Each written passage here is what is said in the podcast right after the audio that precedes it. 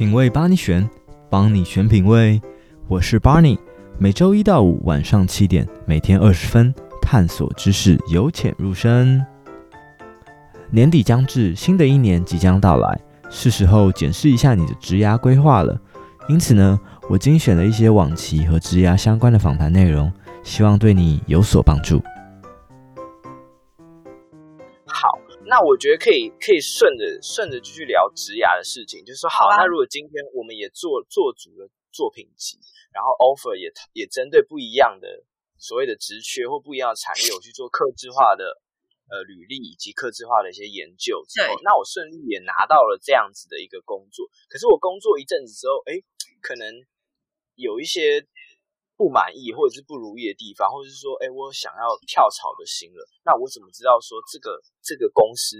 是不是我可以待的？因为这个也是一个 IG、嗯、IG 粉丝问的问题。那我觉得他问这个问题，一定不是说这个公司很烂、超烂，那一定很确定就是说他要离开了嘛。也、嗯、就是说，这个公司有一些地方他不是很满意，但是他又有一些挣扎的点让他离不开，所以。如果诶，就以 S 编你自己的一些职业经历来讲的话，你是怎么判断说，哎，我要不要离开这间公司？嗯，我的粉丝应该都知道我怎么判断的，因为我自己本身就是，我还有之前工作的存款都还有嘛。那我本来就有打算我要离职之后要做什么，我已经先想好了。大家不要就是就是我一直念一样的事情，应该很烦，但是我就是要一直强调，就是你不要为了逃避现在的工作而离职。你的离职原因应该是你已经知道下个目标是什么，你已经知道离职后要干嘛，要怎么规划，再去离职。第一个是你要先确认你的下一步是什么。那你只是为了要逃避，然后逃脱现在的状况而离职，你只会再踏入另外一个恶劣的循环。S 边工作问题，一律建议离职。没有，没有，不是这样。然后还是有一个判断的标准。那再来是。第一个是你先确定你有没有你的下一步是什么，你的目标是什么。那第二个是，如果你在没有经济压力的情况下，你的判断，我的判断标准，我自己给你们参考。我自己是，我就是刚刚讲的榨干公司这件事情。如果这个都这个地方已经学无可学，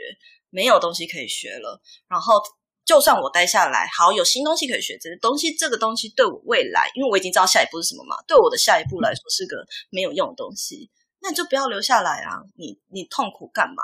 对不对？就是第呃，你因为你如果已经想到要离职，然后开始规划下一步，其实也表示你已经知道你想要走的原因是什么，然后你 struggle 的地方是哪里。就是是可能是人，可能是制度，你不满。那但是你知道你下一步是什么？如果知道的话，好，那你应该要去想这个公司还有没有什么东西是我可以带走的，然后可以有利于你的下一步。如果没有的话，那他根本就没有利用价值，因为反正他钱也不高，对不对？对啊，对啊。突然讲到重点，钱也不高，钱也不高啊，那你干嘛就是要待在这呢？对啊，如果钱很高，然后。也有也有遇过是，就是大公司，我也有同学以前在红海，然后他可能钱很多，可是他他的他一天哦，他有三十几个群组还是四十几个群组，然后每次跟他出去吃饭，他一直在看手机，我们都说啊，你可不可以放松一点？怎么这么可怜这样子？但是他就没办法，因为他一定要回，就是这些事情都是他要 hold 的嘛。那好，那呃，刚直接讲公司会不会很那个？也。那那 那他就是因为他很累，然后他也就是呃每天都要受这种精神的虐待。虽然薪水很高，可是他头发都已经开始掉发。她是女生哦，然后也开始掉发。然后就是他已经知道说，好，明明下三个月之后就要领年终，可是他下定决心，我不领年终。诶，红海年终有多高，大家都知道吧？他决定不拿领年终，因为他已经意识到他身体已经开始有状况，直接先离开。这时候你，你这就是你的检核点，你已经发现问题，那你已经发现问题跟原因是什么时候，你就要立刻停下来思考，你现在留在这里的优势跟劣势是什么？那离开后又会怎样呢？对不对？老板已检举直播，那先不要，先不要，是我的爱，先不要。我觉得，我觉得底下留言。邵雍有一句讲的蛮好，他说知道自己要什么，然后公司只是过渡期。然后我，所以我相信在听这个直播的听众朋友，嗯，不管是你已经是全职的创作者，或者说你有一个正职，我觉得或多或少你一定都会想说下一步是什么？下一步可能是一个跨领域的学习，或下一步可能是一个更好的一个 offer。那也有可能下一步是你想要做一个自媒体的创作者。那我觉得这一部分的话，我们其实就是可以聊一下，说你如何从嗯，还有一个正职开始，你想要做一些哎正职里面的一些业内的斜杠，或者是说你下班后的一些创作。S 边如果觉得说我要开始做一个自媒体或一个创作者的话，有没有一些起始的一些心法或心态，是我要开始踏入之前必须要有的准备？对，你的心态就是应该是你要先呃，你说是兼职的部分吗？就是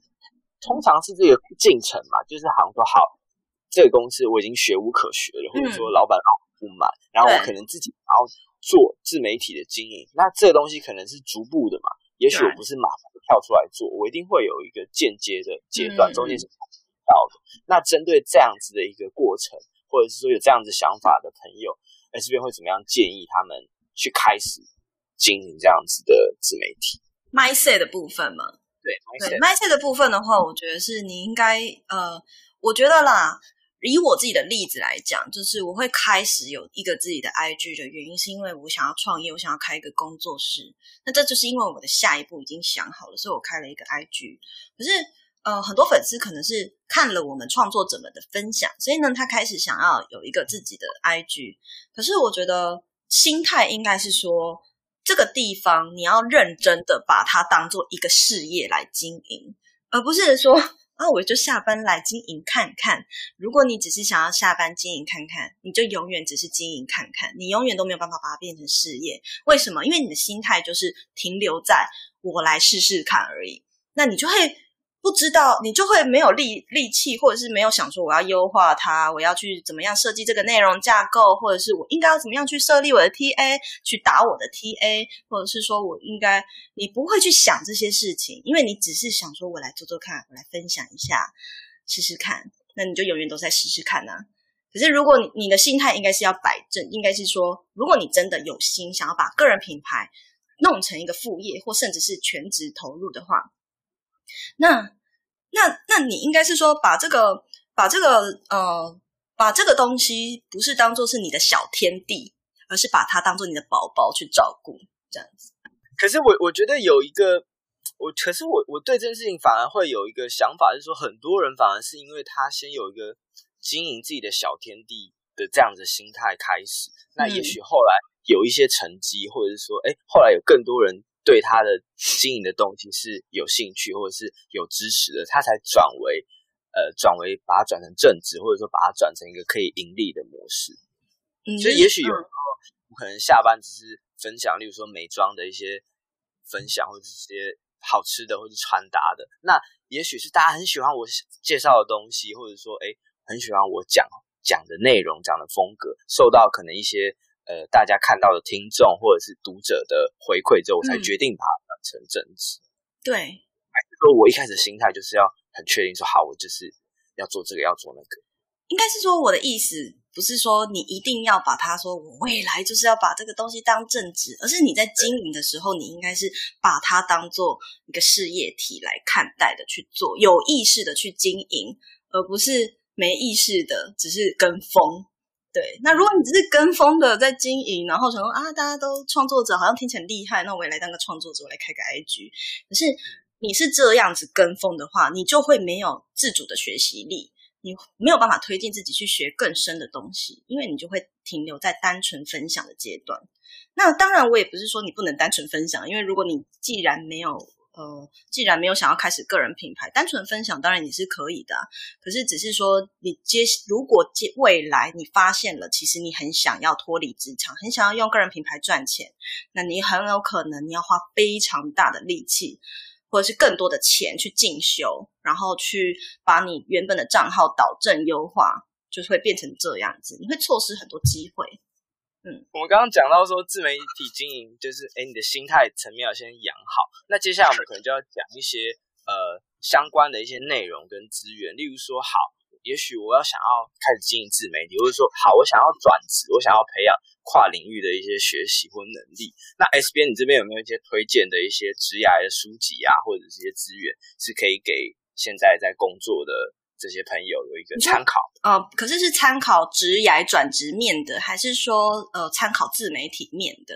我觉得可以先从职涯转职开始。嗯。转职的话，我会推荐《转职思考法》这一本书，因为呢，它里面呃非常，它是用一个微小说的方式带大家去了解转职或频繁的换工作，它并不是一种罪恶，它并不是坏事。那故事里面的男主角，他是这个故事，他是。呃，他是日本的作者写的，所以他是以日本的风气，其实跟台湾环境还蛮像的嘛，只是更严重。那他们呢，呃，有所谓的转职经纪人，他有点类似像是中介吧，就是有点像是呃猎人头 h e a hunter），。然后，嗯、就是他他的那种转职经纪人，就是诶他会去挖看看你是不是想要转职的人，然后把你介绍到更好的公司。可是日本呢，有一个就是很很。嗯，也是潜规则，就是他认为你一进到这个企业，你就是要奉上你的终身。那如果你中间有换工作，其实是会被贴标签，会被这个职场上贴标签，各大企业贴标签。那这一本书的出现，就是要告诉大家，转职并不是一件坏事，转职是为了要往更好的方向去。那。呃，他也会教你很有有方法论，除了透过故事让你告理解这件事情以外，他还会有教你一些确切衡量的方法，教你衡量说，诶，这个要怎么样判断这个领域它是不是一个有市场价值的工作，是不是有发展性的工作，然后让你了解说，诶，你自己的定位应该要呃要怎么思考这样子，它是比较呃。呃，我觉得目前看过以来，我觉得对于转职是有很实质帮助的一本书。那还有一本也很推荐大家，叫做《呃让每一次的离职都加分》。嗯，这一本书其实我这两本书其实在我的 IG 上都有推荐过。《让每一次的离职都加分》，它则是来自韩国的作者。那韩国这个作者，他其实他是也他他他们有一个叫离职学校，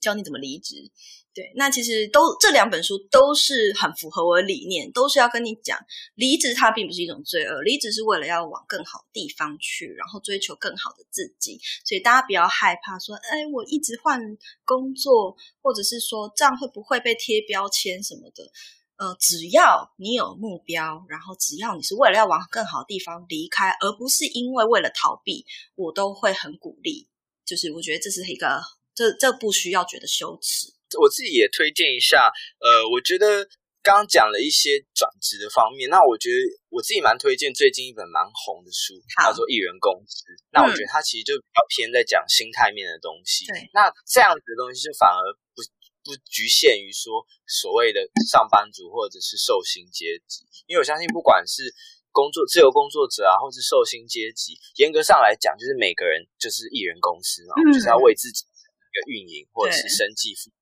那我觉得很重要的是，你要去谨记说，你应该是去追求更好的东西，就是例如说我更好自我、更好的成长是什么？你不见得是要去嗯追求一种无止境的成长，因为我我发现蛮多朋友在职涯时间待久了以后，很多人会为了往更高的方向走，例如说可能是更大的企业，或是美商企业、外商企业，或是更好的一个 offer，只是大家没有想到说，哎，那这个是不是我想要培养的能力？或者说，哎，这个是不是我想要去的地方？嗯、所以我觉得这本书它其实虽然不不薄，哎不厚，但是它写的内容很深。我也有这一本，蛮推荐的。它非常适合自由工作者来看，因为其实所有的自由工作者都是从艺人公司开始的，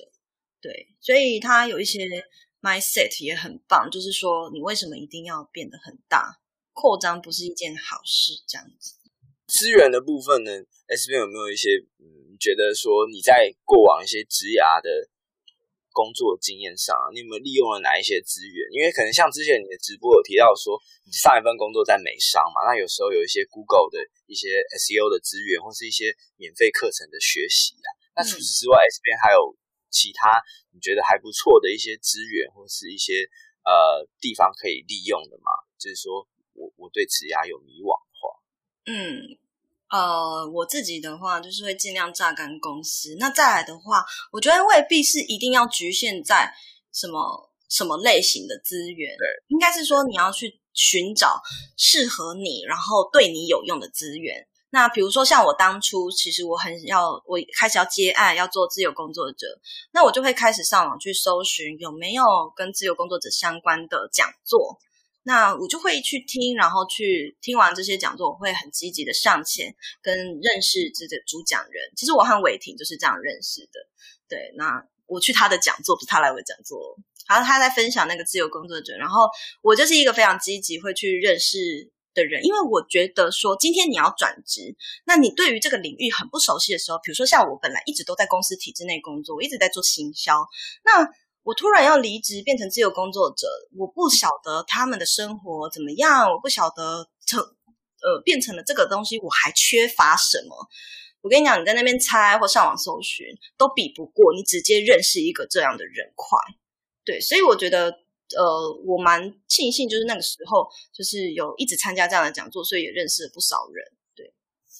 所以有时候这种人脉的 networking，或者说你有有认识到一些呃。关键的一些点，其实反而是对你的职业还是蛮重要的一件事，蛮帮助的啊。对啊，伟霆就是我的关键点，一直跟他告白，真的啦。因为我那个时候就是看到他的文章在写说，哎，原来自由工作者可以过得这么快乐，那我就开始思考反思，说我一直在追求去有兴趣的产业工作，那为什么我不能跟他一样把兴趣变成工作呢？那就是好像看起来比较快乐，但我的一一直都在追求我有兴趣的产业，比如说我毕业的时候念西文，所以我就会觉得说我很喜欢西班牙文，那我就要去找一个可以用得到西班牙文的工作。那或者是说我很想要，我很喜欢时尚，让我就要进去时尚产业工作。那好，那这样的话，可是我还是不开心。我终于找到原因，因为可能我就是。嗯，一直在追求工作跟生活的平衡，所以我就在伟霆身上就有看到这样的特质，就是他把工作变得很开心，变成是快生活快乐的一部分，这样子。那我我觉得就是听了他的讲座，我就很有感。我觉得哦，原来原来世界上有这样的一群人，他不用进公司，不用打卡，可是他相对可以赚到比企业在企业上班还要高的薪水，然后还可以过得很快乐，然后可以自由掌握自己的时间。那对于像我这种很不受控的员工呢，我就是很适合这种方式。对啊，开心真的好说。嗯，我觉得说，如如果你你对于这个。例如说某个某个领域好了，假设就像 S 编刚刚讲，他可能对一些呃时尚的领域或者是呃服装设计领域有兴趣，他想要去了解的话，我觉得说，嗯，有时候你也可以先去认识相关的一些人，其实去了解这个内幕什么，或是去参加一些呃相关产业的 meet up。例如说，以我来讲，去 suit work。对，但我不是要讲这个，接 错接错，没有蕊好，对，没有蕊好。对对，就像哎，就像刚刚下面 Panda 讲的，就是人人都是工作生活家。像我自己，嗯、我自己现在是一个斜杠，我本身在经营自媒体，然后我自己在区块链的产业也在做社群，所以社群跟行销这块一直都是我我蛮关注，然后也有兴趣的东西。那、嗯、对我来讲，如果我想要转职，转职做别领域的社群或行销，或是我想要在这一块的内容了解更多，我就会去找相关的一些。社团或是讲座去学习啊，比如说，哎，我可能会去参加 CMX，CMX 可能就是一个社群经经理，我也有在里面。对啊，说他会办一些讲座或者读书会或小聚，嗯，你就可以认识到一些大神，或者是你又有一些学习，甚至是你可能会建立一些人脉，对啊。那像我自己也在科技业嘛，我我自己还有参加一个组织叫做 Exchange，然后它就是一个科技业相关的一个非营利组织，那里面就会有很。不一样的领域，例如说可能有 Line 的公司的人，或者是接口支付的啊，或者是一些呃做资讯相关的一些领域的人，那我就可以更更帮助我了解说，我如果想要在网络业、科技业这一块，呃，有更多的职涯发展可能性的话，这一块的人脉就是我可以去经营的。嗯，CMX 很棒啊，它里面有各式各样厉害的人啊，我知道 Miss K 也在里面啊，就是里面有很多。呃，可是他后来就是他现在办的活动就是很看主题，对对，对，现在就是变看主题参加。嗯，没错没错。工作工作家是什么？永远都在工作，没有生活，直接生活掰，一直在工作，生活掰。然后，然后除了除了这个社团的活动之外，我觉得还可以分享一些现在蛮多一些组织或者是非营利组织，他也会办一些职涯培训的一些 mentor 的计划。嗯，比如说像前一阵子有一波刚结束的，像呃，大家不知道有没有听过有个计划叫蓝图计划，它就是不知道啊，那是什么？我我打给大家好了。其实它里面会会分很多组别，然后例如说你可能是做 PM 的啊，你可能是做行销或者做 marketing 的，那它就会依据不同的领域去找一些呃相关的大神或者是相关的一些比较有资历的前辈来当你的导师。那你对这一块未来职涯的发展或者想象，你就会比较有呃比较有了解嘛。那你就可以想说，哎，那是我想要做的哦，所以你可以近距离的接触到不同产业的人，是这样吗？对，然后因为它就是一个小组嘛，例如说，哎，我我都是做 marketing，那他甄选完之后，可能我们六个人是一组，然后我们就会定期跟导师聚会，那他就会帮你排一些 workshop 或什么。嗯、因为有时候我们其实，例如说像我自己在新创公司，有时候可能公司很小，或是大家都很忙，没有一个人是可以带你的一个 mentor，或是没有，其实没有人好好。他付钱吗？哎，不用，哦、但他就是说。比如说场地费那些什么，大家 cover 掉，啊、只是说那些导师一定都是有一些理念，嗯、他想要帮后辈，他才做这些事情。嗯嗯。然后说像，哎，女生还有女生还有一个不错的计划，叫做曼陀号计划，其实跟蓝图计划也很像，它是一个叫做 Grow in Tech 的一个非非营利组织去举办的一个活动。那其实就跟刚刚讲的很像，它就会有一些呃导师啊来带你这样子。对，嗯，所以大家。的话，我觉得就是看有没有心啊，有心你就会去想办法去找一些资源。有时候你只是需要一个一个破口，或是一个破口。对，对，我还曾经参加过一个很有趣的，突然想起来，可是我忘记那个组织叫什么。他们很常都会一季办一次那个叫做温层特调，然后他就是会把各式各样的人咪。Mix 在一起，然后你你可能在里面就会认识到什么呃科科幻小说家，还有就是电影的编剧啊，或者是什么新创公司的啊的的什么什么高阶主管等等。那里面有各式各样来自各行各业的人，那他都会刻意的把不同温层的人放在一个小组，然后去嗯就是去玩一些小组游戏，让你们更认识彼此这样，然后就是小酌等等。曼陀罗现在开放男性申请了。哦，那个疫情是不是暂停停办中？对，他们暂时暂停，可是好像之前也有收一些件。对，因为像像我今年这一届也有也有报名，然后曼曼陀罗曼陀号计划是一直都有收男生，只是说女生会比较优先。嗯，其实报爆米花来办是在敲碗的部分吗？你 好忙哦，你要开始学习。对啊，对啊。如果你喜欢今天的内容，欢迎追踪订阅，在苹果 Podcast 五星评论，让我们一起养成品味，面对人生更加从容应对。